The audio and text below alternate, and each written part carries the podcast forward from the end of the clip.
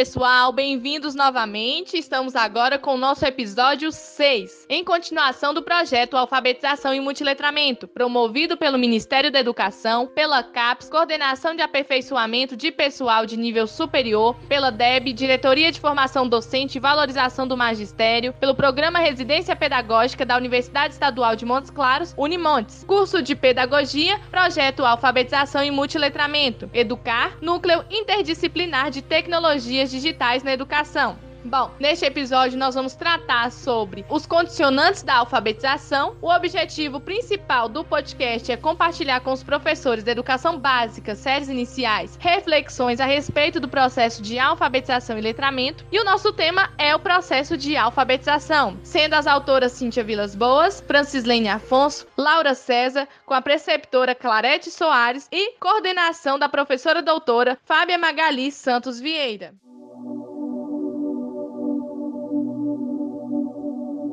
Bom, iniciando aqui, falando sobre os condicionantes da alfabetização, para a escola, aprender a ler e escrever significa apenas uma aquisição de instrumento para a futura obtenção do conhecimento. Ela desconhece a alfabetização como uma forma de pensamento, como um processo de construção do saber e como um meio de conquista do poder político. Esse significado instrumental atribuído à alfabetização serve naturalmente apenas às classes privilegiadas, para as quais aprenderem a ler e a escrever é realmente não mais do que adquirir um instrumento de obtenção de conhecimentos, pois por suas condições de classe, elas já dominam a forma de pensamento subjacente, a língua escrita, já detêm o poder político, e já para as classes dominadas, o significado instrumental atribuído à alfabetização, esvaziando-a de seu sentido político, infelizmente reforça a cultura dominante e as relações de poder existentes. Afasta essas duas classes da participação, da construção do conhecimento e de compartilhar umas com as outras o saber.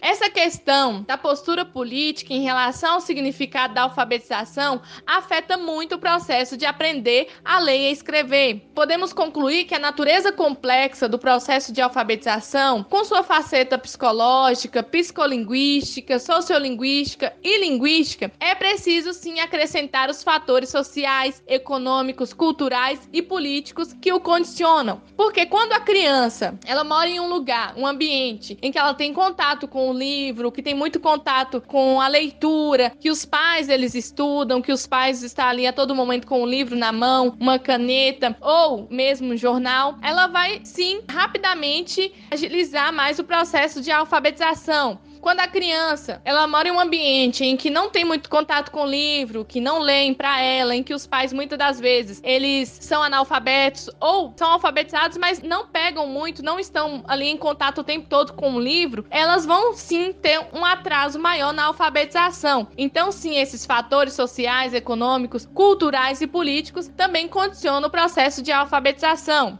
O fracasso escolar em alfabetização não se explica apenas pela complexidade da natureza do processo. Caso contrário, não se justifica a predominante incidência desse fracasso nas crianças das classes populares, que eu acabei de dizer. A escola, ela valoriza a língua escrita e censura a língua oral, espontânea. Como foi dito anteriormente, né, a criança das classes privilegiadas, por suas condições de existência, adaptam-se muito fácil às expectativas da escola, tanto com relação às funções e aos usos da língua escrita, quanto em relação ao padrão culto da língua oral. Por outro lado, essa língua oral culta, que a escola valoriza, né, a língua escrita, constituem dialetos muito diferentes das práticas linguísticas das crianças das classes populares. Por isso, essas práticas são rejeitadas pela escola e, mais do que isso, atribuídas a um déficit linguístico, que se acrescentaria a um déficit cultural. Conceitos né, insustentáveis do ponto de vista científico segundo as ciências linguísticas, as ciências antropológicas, segundo as culturas, as línguas e as culturas são diferentes uma das outras, não melhores ou piores, quer do ponto de vista ideológico. Por isso, deve-se levar em consideração que o processo de alfabetização, o avanço ou fracasso das crianças também estão relacionados aos fatores sociais, econômicos, culturais, políticos que condicionam. Nem todas as crianças vão estar no mesmo ambiente, vão ter as mesmas oportunidades.